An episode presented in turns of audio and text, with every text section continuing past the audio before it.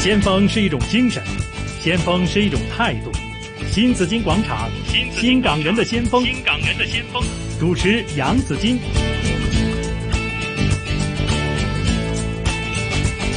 刚听的是周华健这首歌曲叫《世界由你我开始》哈，所以也不要以为呢这个环保与你没有关系，或许呃你不要觉得呃领袖也与你没有关系哈，可能你就是明日的领袖。你有冇諗過咧嚇？阿曼婷同埋阿敏儀我已經 ready 咗啦咧，已經你 ready 咗啦係啊 OK ready 咗㗎啦，ready 咗啲乜嘢？請問 ready 咗成為領袖， 只係爭個機會啫。同埋我覺得我係已經係領袖噶啦，不過未有發揮啫，哇哇，即係都都都幾佢哋好即自係信。個口氣都幾大啊 嚇，即係嚇非常之自信啊嚇，即係等於我成日話我已經準備咗呢、個誒、呃我嘅兩個理想，一個就揸架名車同埋戴太陽眼鏡，咁我已經。已經戴咗太已陽經眼準備咗鏡一㗎啦啊半啦，就係有咗半太陽眼鏡，就仲未有名車啊，最主要嗰樣就未有嘅。OK，好，今天為大家請來是中小企可持續發展學會的創會會長梁俊湘嚇啊 Ophelia，亦都係日本命力嘅創辦人啦。咁啊誒、我哋頭先好有趣地嚇、即係好八卦咁問咗 啊 Ophelia 咧，即係英國見查理斯王子啊。有幾近距離啊，咪數下嗰啲皺紋 啊，有冇傾偈啊，咁啊嚇，我諗大家都其實都覺得幾有趣噶，可嗯能我 f 自己都覺得好得意啊嚇，即係都幾好似有啲夢幻咁樣啊嚇，因為可以呢見個到好難得嘅經驗嘅啊，係一個難得經驗啊！平嗯時我哋見到嗰啲咁嘅叉燒王子 啊，哦，原有來冇真係王子？有冇王係見子？啊到一個真正嘅王子。OK，咁啊，除咗其實係當然啦，可以同王子一齊去食餐飯，就係誒呃一個榮耀啦。事實上就係因為一個領袖會議。嚇，係將佢哋聚埋一齊，嗯咁係去討論一啲世界大事。咁 o f i c 頭先都話，佢話自己諗唔到自己可以真係參與到，可以去討論到誒、呃全世界，甚至甚至可能影響到全球一啲嘢嘅。係係啦，翻到嚟上完堂，翻到嚟真係好積極。係從自己企業開始做起，冇錯，真係係參與更加多嘅環保嘅工作嘅。係咁其實咧，大家睇見 OV 依家係一個好 tough 嘅呢個企業領袖啦。但係事實上佢都係個嬌嬌女嚟㗎 喎，嚇！細細細個嘅時候咧，我知你嘅爸爸即係你屋企有家族生意就係做電單車㗎啦，係係講緊真係呢個代理日本名牌電單車嚇。係但係你係唔你爸爸又唔俾你揸電 單車嚇、啊又驚你跌親，係我哋誒話係咪又即係係唔係唔係當呢個領袖嚟培養嘅 喎？誒。因為我係潮州人，係啦，嚇咁我屋企有誒兩個弟弟，係咁誒屋企唯一一個女仔就嗯係我，咁係，咁誒爸爸係好好錫我嘅係，嗯嗯，咁但係都係潮州人特質啦，都係啲大男人啦，係咁都唔想女仔誒揸電單車咁。係咁但係我兩個細佬有嘅，係啦。咁嗯誒、呃我細個嘅時候覺得爸爸都係都係幾強㗎，係嗯啦。不過咧，我就知爸爸好錫我咯，係因係。為從來都冇鬧過我嘅。你有冇諗係過啦一日我都要好強咁？我要做個領袖，我要做個老闆啊 嚇，可能或者係 我又有我公司，又要點樣？你有冇諗過呢 啲嘅？其實我係細個係冇諗過做老闆嘅，因為即係我我見到爸爸做嘢好好勤力、好辛苦，咁我都係覺得佢係我個偶像嚟嘅，係啦。嗯咁同埋佢好叻啦，咁我每日都有機會同佢食飯，但係好短係時間嘅啫。係咁佢食飯嘅時候就會好快脆咁，都會教咗我哋好多嘢，咁就係係啦。咁但係嗰個過程我唔係好識嘅，嗰陣時細個，嗯即係覺得淨係啊同爹哋食餐飯嘅啫咁。咁但係咧就因為我後嚟畢咗業咧，其實我係讀設計啦，咁我希望可以即係發揮我啲創意啊咁樣啦，咁咁啊唔想做生意嗰啲嗯嘅。係咁但係我記得我細個我爹哋咧放暑假就係叫我學好多即係做生意嘅嘢嘅，即哦係可能真係啲。啲秘書嘅嘢啊，英文嘅課程啊，特別揾多啲人去培訓我哋。係但係我個目標就唔係做老闆嘅，細個嘅時候。咁但係我後嚟做完設計嘅時候咧，爸爸就叫我翻嚟，你不如翻嚟幫我啦。咁、嗯即係公司業務真係好多，咁同媽咪都叫我翻嚟幫手。咁、我最終其實係真係翻咗嚟嘅。係咁我嗰幾年喺爹哋嘅公司就真係誒、呃有啲唔開心嘅地方就哎話，呀乜爹哋咁惡嘅？係點解爹哋啲諗真係法好同我嚴格嘅對你好係，嚴格㗎，咁我我啊爹哋點解同我諗法唔同嘅咁樣？係咁我覺得，咦點解我爹哋唔同咗嘅以前嘅爹哋嘅感覺？咁嗯我哼嗰有一兩年我係幾唔開心嘅，咁但係咧，我下即係嗰個段時間，我諗佢係嗯會點樣要求你㗎？誒按佢個即係諗法去做咯。啊，咁佢因為嗰間公司都係佢噶嘛，佢自己即係創立嗰啲係白手興家噶嘛，嗯咁佢、會有自己諗法。咁我而家調翻轉頭諗，我就明白，即係誒、呃、當佢自己設立一間公司，佢有自己嘅文化、自己嘅諗法嘅時候咧，你幾難去即係誒喐佢嘅諗法嘅。嗯係，所以喺我後嚟嘅時候，我就諗，如果我有自己一間公司就好啦，嗯係啦、我希望有自己嘅諗法啦。咁 因為都真係學咗好多嘢啦，喺爹哋嗯係身上邊啊，係媽咪身上邊。咁我後嚟就真係誒好大膽，咁我就走去揾我朋友，佢係一個藥劑師啦，嗯係嗯係、我中學嘅時候一個好好嘅朋友。咁我就誒。呃即係成日揾佢傾偈，不如我哋其實細個都有講過話，不如第時大個有機會結得翻就做生意啦咁。係但係講下嘅咋，咁後嚟 咧，到佢翻咗嚟，佢係真係做緊藥劑師嘅時候，我就係真係我又問下佢，喂，不如一齊做啦，試下咁啊。係咁傾下傾下就真係傾到啦，咁係就就先至開始呢盤生意。係咁我都覺得係好有滿足感，辛苦得嚟咧，嗯你係會覺得啊有自己嘅諗法可以用得到落嚟。係係我想要嘅嘢，我想點樣對員工，我想點樣去即係做一啲生產，我要做一啲優質嘅嘢。咁、嗯我就完全將嗰啲嘢都 apply 到喺我自己嘅企業入邊咯。係，咁個滿足感好大嘅，就唔係係嗰陣時要聽話、聽話再聽話咯。嗯， 但係你而家你嘅我你做企業家嘅風格同爹哋有啲唔同啊，係嘛？因為你爹哋就比較 stubborn 啲 啊，冇冇冇，唔係唔係唔係，即係比較係誒，因為上一代堅持係啦，比因較堅為我持啊諗上一係代嘛嘅創業家應係嗯該全部都應該係咁嘅。嚇佢係即係佢係上一代嘅創業家嘛，嗯係咁佢今年七十幾歲，係咁我係應該，我今日係完全明白點解佢有嗰陣時嘅諗法嘅。係係嗯咁佢個諗法都唔係唔好嘅，只不過我嗰陣時係年青，我想有我嘅諗法都唔一唔一定唔得噶嘛，咁係咁所以就會有啲唔開心咯。咁、嗯我覺得後嚟自己有盤生意咧，就要改變呢個諗法，就係、係我好願意要接受同事俾我嘅意見，嗯我要聽年青人嘅意見。係我點樣同佢哋中間溝通？佢講完意見，我又係俾翻我嘅意見。不如大家諗下邊個意見好啲啊？咁、嗯嗯因為我嗰陣時係缺乏咗呢一個位啊，同爹哋係嘅時候。係咁但係我喺呢度咧，我就要用我諗法咧，係係去同年青人溝通，同自己同事溝通。嗯嗯咁所以就我覺得呢個團隊就會較為開心啲啦，因為我自己都開心啦，因為誒、嗯呃同事嘅諗法係被採納嘅，係係會用得到嘅。係咁佢一定會有滿足感，同埋更加之願意俾佢意見啊嘛。嗯咁、老闆有時都係真係好多盲點睇唔到好多嘢嘅。係咁每一個人每一個同事你請得佢，佢一定有佢嘅長處喺度噶嘛。係咁你唔用，淨係聽你話，咁又咪嘥咗啲呢？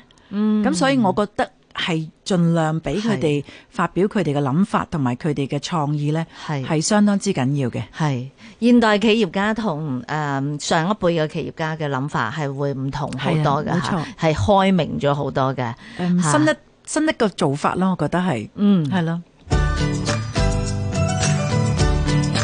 新紫金广场，你的生活资讯广场。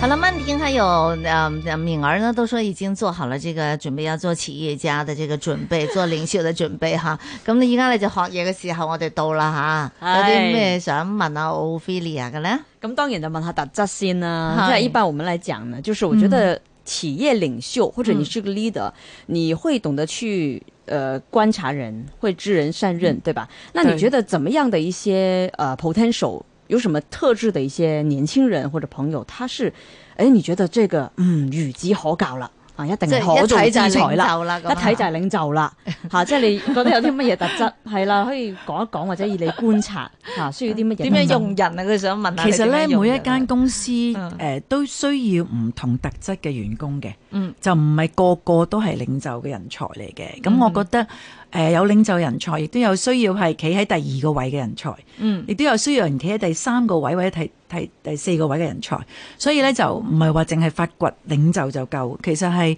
應該知道每一個人嗯嘅性格，要觀察同埋俾機會去試。咁通過個試呢，其實我哋成日鼓勵同事，你試下先，試下咁樣做，我哋試下俾你咁樣試下，睇下做唔做到。係咁我哋咧就帶住佢試。咁如果佢真係做到呢，佢就第一你又會滿開心啦，你揾到啱嘅人選啦。但係佢做唔到，你都唔使唔開心，因為佢可能係第二個位嘅最佳人選啊嘛。嗯，咁喺你揾佢試之前，有啲乜嘢令到你想揾佢試啊？呃誒嗱、好似我哋公司有好多營養師啦，咁誒嗱，營養嗯師每一個讀完出嚟咧，都係一個營養學嘅專家嚟嘅。係咁但係咧，咁係咪個個都可以係誒好叻同人溝通咧？或者係咪個個都好叻係誒？即係其實而家我喺營養師團隊咧，就已經係入晒唔同嘅。即係工作崗位嘅，包括有啲係做產品研發啦，有啲係負責做客戶服務啦，有啲係做一啲即係 CSR 同社區嘅一啲機構合作，做一啲激誒公眾教育營養嘅工作啦。係咁其實唔同嘅人嘅特質咧，就要做做唔同嘅工作咯。係你又要去觀察同埋俾機會去試唔同嘅崗位，但係你要話俾佢聽，誒話俾晒整個團隊聽，真係唔好大家去即係比較，因為每個人天生嘅特質係唔一樣嘅。係有啲人中意同人講嘢，咁佢自然就中意做客戶服務啊，做社區聯絡嘅工作。嗯但有啲人我唔中意講嘢，我真係比較即係含蓄啲嘅。誒、我中意自己做自己工作嘅，可能做產品研發啊，嗯或者係去做一啲其他嘅即係後勤嘅工作啊，寫文章嘅工作啊。嗯你其實係以唔可以強迫佢嗰個唔係性格嘅人去做係佢做唔到嘅嘢嘛。咁係嗯你就會打擊咗佢啦，係咪？你自然打擊咗自己嘅同事，無謂咯，我覺得。即係係做領袖或者做管理嘅層咧，就最緊要唔好強人所難。嗯你要發掘佢嘅優點，然之後擺啱喺佢個位度。係因為其實而家講緊喺即係社會，可能好多老闆就話啲年青人唔得。其實我一個公司嘅年青人真係十個十個都得嘅。好年青喎，你好年青真係年青人嚟喎。我哋每一年每一屆都有請一啲 fresh grad 嘅，即係新畢業嘅，俾機會佢哋栽培佢哋，嚇咁就再睇下佢哋嘅可以發展去咩崗位咁樣咯。係咁係因為你啊，即係知人善用啦，呢、個誒誒、呃眼眼光獨到啦，所以可能請翻嚟嘅你又個個都誒、呃用得佢好啊咁樣。但係有啲咩人你唔會請，或者有啲咩人，有啲咩年青人你就會啊一見到哎誒一見到唔該覺哎得唔得行開㗎啦行開， 你會你會真係會覺得誒、呃你會唔用佢啊咁樣嚇？誒實其有噶嘛，係咪嚇？嗯，啊我諗態度啦，或者係啦，其實誒見人其實而家 interview 都唔係我去做噶啦，係咁但係我哋嘅管理層或者 HR 嘅同事咧，大家全間公司咧都有呢一個即係諗法咧，就係首先咧就唔係因為佢新人所以唔用佢嘅，嗯亦都唔會因為佢年紀大我唔用佢嘅，係其實態度係最緊要嘅。嗯每個人嘅態度，佢唔識咧，其實唔係最重要咯。嗯嗯，如果佢識唔做，你先最驚係咪啊？係啊係啦，對可能佢會佔即係佔咗嗰個工作崗位，但係佢唔嗯做得好俾你。對對但係反而一個佢未必能力好足，但嗯係咧佢好願意做多啲。其實佢願意做多啲，只要你教下佢咧，可能佢做得更好喎。對其實我哋願意學睇習冇錯，嘅其實我哋睇人反而係睇態度多一啲咯。係嗯係啦，即係學歷個個交上嚟嘅，唔會差嘅。而家你睇 CV 咧，個個都好靚嘅，好、嗯高學歷嘅啲對同，對即係啲小朋友又好，或者係個個都會增值啦。即佢哋係年青人係咪小朋友 啊？對於我嚟講係都係一啲 OK，都係小朋友嚟小嘅朋友， 但我哋俾機會栽培嗯佢哋嘅，所以我唔會睇佢嘅歲數啦。咁嗯亦都其實都唔需要睇話啊，佢一定要好高學歷我先至要用佢，嗯而係睇佢過往嘅喺一間公司佢哋服務嘅，即係可能個情況啦，對睇下佢嘅分享嘅時候對佢嘅諗法啦。係其實我都係咁講，一個人嘅態度係最緊要咯，嗯，心態同態度係最緊要咯。對。但是這個呢，很因為現在重嗯年輕人呢，非常有自己嘅想法，即係我哋好多自己嘅諗法啦。佢係㗎成日覺得，誒點解好似我講嘅意見又驚上司唔中意啦？你點樣可以令到佢哋服你呢？頭先我咪就係講咯，我一翻工我就話俾所有人聽，而家我啲管理層都會同佢哋講，誒、就係、你哋嚟到咧，唔係淨係聽指示做嘢，係而你哋除咗聽一啲基本嘅工作你哋要做之外咧，每個工作崗位上面，如果你碰到你有意見咧，其實係必須向我哋反映，向我哋建議，我哋好想聽多啲你哋嘅諗法。咁要，然之後就如果真係好嘅諗法，一定要俾機會去實踐，嗯俾、你哋去用。咁呢個就係肯定年青人即係個一個做法嚟嘅。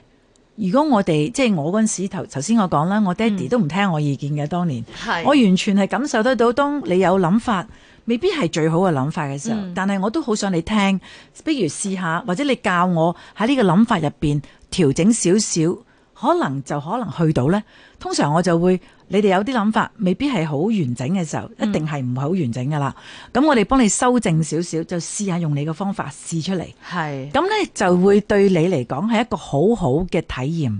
我個諗法，公司用咗喎，好係開心啊！咁佢就會更加之落力去做啦。就唔係話佢呃都唔用嘅啦，反正唔用我就唔俾建議啦。你叫我做乜就做乜咯，或者做少啲都得啦，反正你睇唔到啦，我哋就唔會讓你咁樣諗法。我哋會俾你試，同埋會話俾你聽，我哋點睇你呢個諗法，同埋做完之後呢，我哋會大家一齊檢討你呢個諗法其實得唔得，好唔好，其實真係得唔得呢？咁。係，嗯，即係好好喎，即係俾機會嚇，係俾機會年青人去實習同埋去試啊。系嗯啊，一般呢，我觉得对于领袖，另外一个比较有挑战性的呢，就是同事们跟同事们的关系。嗯啊，这个是他们的人际关系啊，等等哈。那你怎么样去嗯、保持一个很好的一个环境嗯啊，或者我们讲的气氛？以我的了解，我就不敢去 O V 的公司 的，因为我不敢去做员工的，因为他他经常吃吃喝喝，我成日都記得唔知下午茶 啊，又點啊，對啊，我好適合我聊天 肥都。OK 啊，好，这讲笑了，我真的我是感觉到他他公司里 边很就是轻松这样是不子的是？哈，有嘅，我哋啲同事都係真係成日都好開心嘅，因為頭先你講話人與人之間嗰個關係啦，我覺得呢個重點就係企業要建造一個良好嘅文化咯。嗯，每一個人都要即係有一個諗法，就係啊佢開心嘅翻工。係。大家係會互相關心，唔係淨係我自己做台面嘅工作。咁大家呢就係有商有量啦。咁、其實好似朋友或者甚至乎好似屋企人咁啦。係咁有啲主動啲嘅同事呢，特別開心嘅呢，佢哋會好多時會搞活動啦，我哋叫做 Caring Angel 啦嗯係。公司會揀咗幾位靚女啦，幫手做一啲即係聯繫啦，負責安排即係娛一啲樂部係 嘛？佢哋 Entertainment 除咗娛樂之外，佢哋好關心佢哋有冇啲咩情緒問題啊嗰啲咁樣。嗯咁、其實咧，佢哋做咗好多額外嘅工作，係但係佢哋又好開心啊，因為本身佢係好多正能量嘅人嚟嘅。係咁就係我哋揀選佢哋幫手做 Caring Angel 嘅時候，佢亦都感到好光榮，能夠做 Caring Angel，因為靚女先有得做，嚇正能量多嘅人先有得做。 咁似我佢似我似我似 我，啊我日日都喺 office 問大家食唔食下午茶， 叫大家一齊叫下午茶。咁誒食啊玩嘅時候，大家都係一種好好嘅溝通嘅時候啦。工作到好忙，三點三嘅時候就開心，開心半個鐘都幾好嘅其實。係咁我諗企業就要建造呢個咁嘅企業文化咯。係可以輕鬆啲，其輕鬆實啲咯對員工嚟講，即係壓力冇咁大嘅係話啊，做嘢做得更加好啲嘅。咁我都想問阿 O V 啦，咁你覺得作為一個年青人，我哋講年青人啦係吓，咁啊，如果真係想成為一個領袖，其實佢有啲咩係要特別留意，或者係有佢咩有啲咩要要準備準備嘅咧？誒，首先唔好覺得自己係領袖先。哎呀，你兩個， 我哋兩個已經係我哋啊 fail 啦 fail 啊啦 因為咧，當你自己覺得自己係領袖咧，你就可能會誒、呃令到周邊嘅人感覺好大嘅壓力啊。係啊，係係啊啦，咁你做領袖咧，一定要謙虛、務實，係你要俾人做得多啲，係你要有承擔。係嗯，困難你要走出嚟解決，嗯你要定軍心，你要係大家誒、呃，當大家有面對困難嘅時候，你要、即係氣定神閒，幫大家一齊諗辦法。係就唔係走咗去，或者你自己諗點去。咁、我覺得，當你做到呢啲嘢嘅時候呢，你個團隊會好認為你係一個好值得尊敬嘅領袖，呢、個先至係重點，係啦。係呢個先至係即係係啦。責任心嘅問題，我覺得都係歸你要返承擔有責任啦，係啊係，但係唔係話我係領袖咁樣就係一個領袖啦唔係嘅，係啦，你最多係個老闆啫，但係可能人哋心目中唔當你係一個唔係領袖。要謙，虛啲、務實啲，係謙虛係啦，我覺先得至會人令人哋欣賞係啦係。咪可以咁講？奧菲其實嚇作為一個領袖同埋真係一個老闆，佢都係有分別嘅，係咪？誒個、其實呢，就都係可以咁講，嗯，只可就咁單一講老闆呢，就可能係管治間公司啦，嗯或者係你睇個公司係咪睇住盤數啊，係即係誒點樣即係做好最好嘅業績啊，係咁呢個係一個即係老闆應該要諗嘅嘢。嗯但係當當你係一個領袖嘅時候，你就有啲唔同嘅，係要有一個真係再帶領團隊，讓團隊企喺你前邊，嗯你永遠喺後邊做一個最強嘅後盾。嗯呢一個就係應該一個老即係老闆同領袖中間一定要加入一個元素喺度，嗯即係領袖一定要有呢一個特質，讓成功要讓你個團隊去感受個成功咯。嗯，係啦，係非常好。今天訪問的是中小企中小企可持续发展学会的创会会长，也是日本命力嘅創辦人連順香，係 Ophelia 嚟到同我哋分享嘅，多謝你啊！咁我哋我哋應該即即係你哋我唔兩係位領嘅袖，我都唔係，個態度係咪都 OK 啦？係嘛，係啦，我哋就從一個好嘅態度學起啊！嚇，係好，謝謝 o f r e e 謝多謝謝你，謝謝你的分享，拜多謝拜拜